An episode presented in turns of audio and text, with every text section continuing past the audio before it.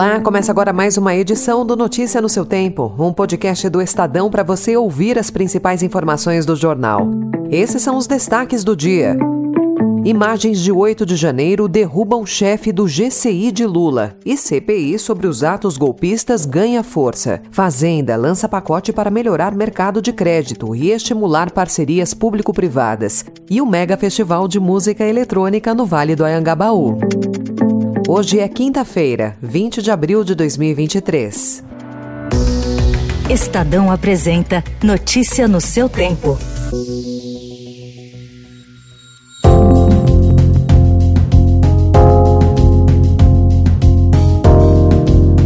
Imagens do circuito interno do Palácio do Planalto durante a invasão de 8 de janeiro fizeram com que o ministro-chefe do Gabinete de Segurança Institucional, o general Gonçalves Dias, pedisse demissão. No vídeo que veio a público ontem, G. Dias, como é conhecido, aparece aparentemente indicando a rota de saída para vândalos que depredaram instalações, móveis e obras de arte do prédio. G. Dias é o primeiro-ministro a cair em 109 dias do governo Lula. Os fatos de ontem obrigaram o governo a recuar e a apoiar a abertura de uma CPMI dos atos golpistas. A estratégia do governo agora é tentar indicar o maior número de aliados para integrar a comissão. O comando do GCI será ocupado interinamente por Ricardo Capelli, que já havia sido interventor federal na segurança do Distrito Federal.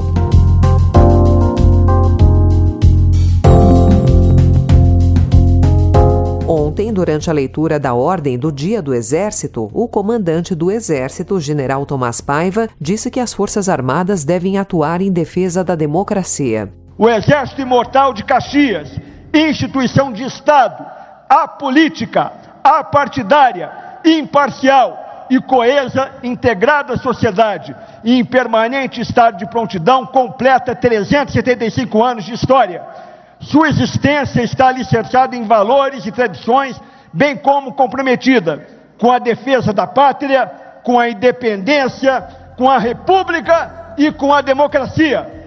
O presidente Lula, que estava no evento, disse que hesitou em comparecer à celebração. Eu quero dizer para vocês que hoje foi dia do Exército Brasileiro. E todo mundo sabe o quanto que eu andava magoado com os militares nesse país por conta de tudo que aconteceu. E eu fiquei a noite inteira pensando: vou, não vou, vou, não vou, vou, não vou. Tomei a decisão de ir. E acho que foi Deus que me ajudou a decidir, porque eu fui para mostrar: eu não guardo rancor. Esse exército não é mais o exército de Bolsonaro, é o exército de Caxias, é o exército brasileiro que tem função constitucional.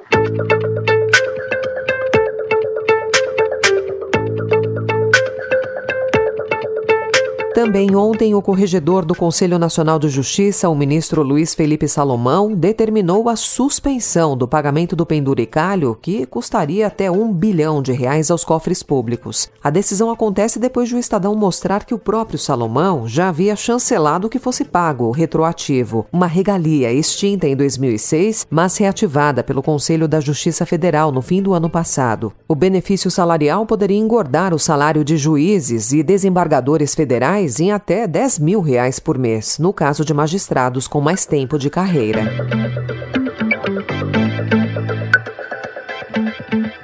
E dois dias depois do envio do novo arcabouço fiscal ao Congresso, o Ministério da Fazenda faz hoje um duplo anúncio de medidas para melhorar o mercado de crédito brasileiro e estimular as parcerias público-privadas nos estados e municípios. Serão 13 ações voltadas para o mercado de crédito bancário, de capitais e de seguro e outras três para expandir, com o aval do Tesouro, as PPPs, que é um instrumento que une o setor público com as empresas privadas para fazer o investimento.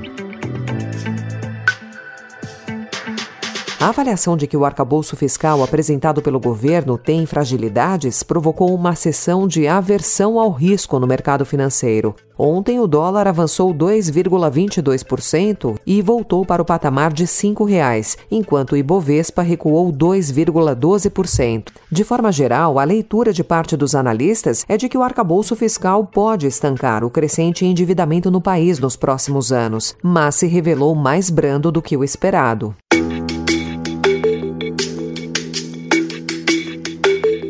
Depois de passar pelo Brasil, o chanceler da Rússia, Sergei Lavrov, chegou ontem em Caracas, na Venezuela. Ao lado do presidente venezuelano Nicolás Maduro, ele fez elogios às ditaduras de Cuba e Nicarágua e defendeu a união de forças contra a chantagem das sanções dos Estados Unidos e de seus aliados europeus. Солидарно с венесуэльскими друзьями выступаем с единых позиций в защиту права народов самим определять свое будущее, свою судьбу без вмешательства извне, без диктата и шантажа, и без, конечно же, попыток повлиять на них.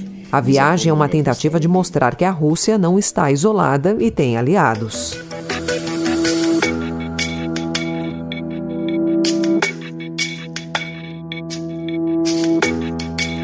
A Polícia Civil desencadeou ontem uma operação para cumprir mandados de internação provisória de 10 adolescentes suspeitos de incitar violência nas escolas em cinco estados. Os mandados, que incluem buscas e quebras de sigilo, foram expedidos pela Vara da Infância e da Juventude de Blumenau, em Santa Catarina, onde um ataque em uma creche deixou quatro crianças mortas e cinco feridas. Os mandados foram cumpridos em cidades de Santa Catarina, São Paulo, Paraná, Rio de Janeiro e Pernambuco. Alguns alguns alvos da operação fizeram ou tentaram fazer contato com o autor da chacina em Blumenau. Colégios da capital e do interior do estado de São Paulo planejam hoje manifestações e atividades para promover a paz e a tolerância dentro do ambiente escolar.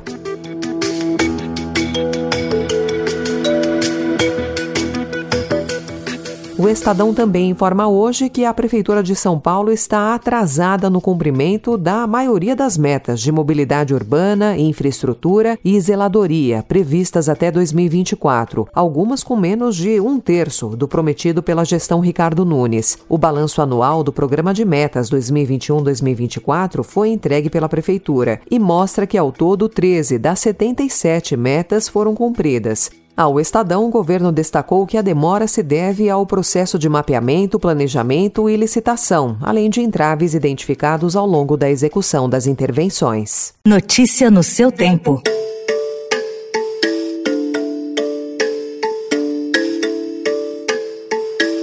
No futebol, um dia após a sofrida vitória do São Paulo sobre o modesto Puerto Cabello da Venezuela, a direção do clube decidiu ontem demitir o técnico Rogério Ceni. Em comunicado oficial, o São Paulo afirmou que as portas estarão sempre abertas para o ídolo.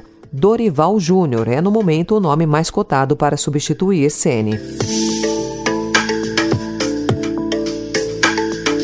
Depois de 12 anos, o Ultra Music Festival está de volta a São Paulo. Fundado em Miami, o mega evento de música eletrônica acumula hoje edições em 29 países. Em sua última passagem pela capital paulista em 2011, os palcos do Ultra foram montados no sambódromo do AMB. Dessa vez, os organizadores escolheram um lugar diferente, o novo Vale do Anhangabaú, no coração da cidade. Durante os dias 21 e 22 de abril, 75 artistas brasileiros e internacionais se apresentarão em quatro palcos que ocuparão toda a extensão ao ar livre do vale. A produção calcula receber 30 mil pessoas por dia.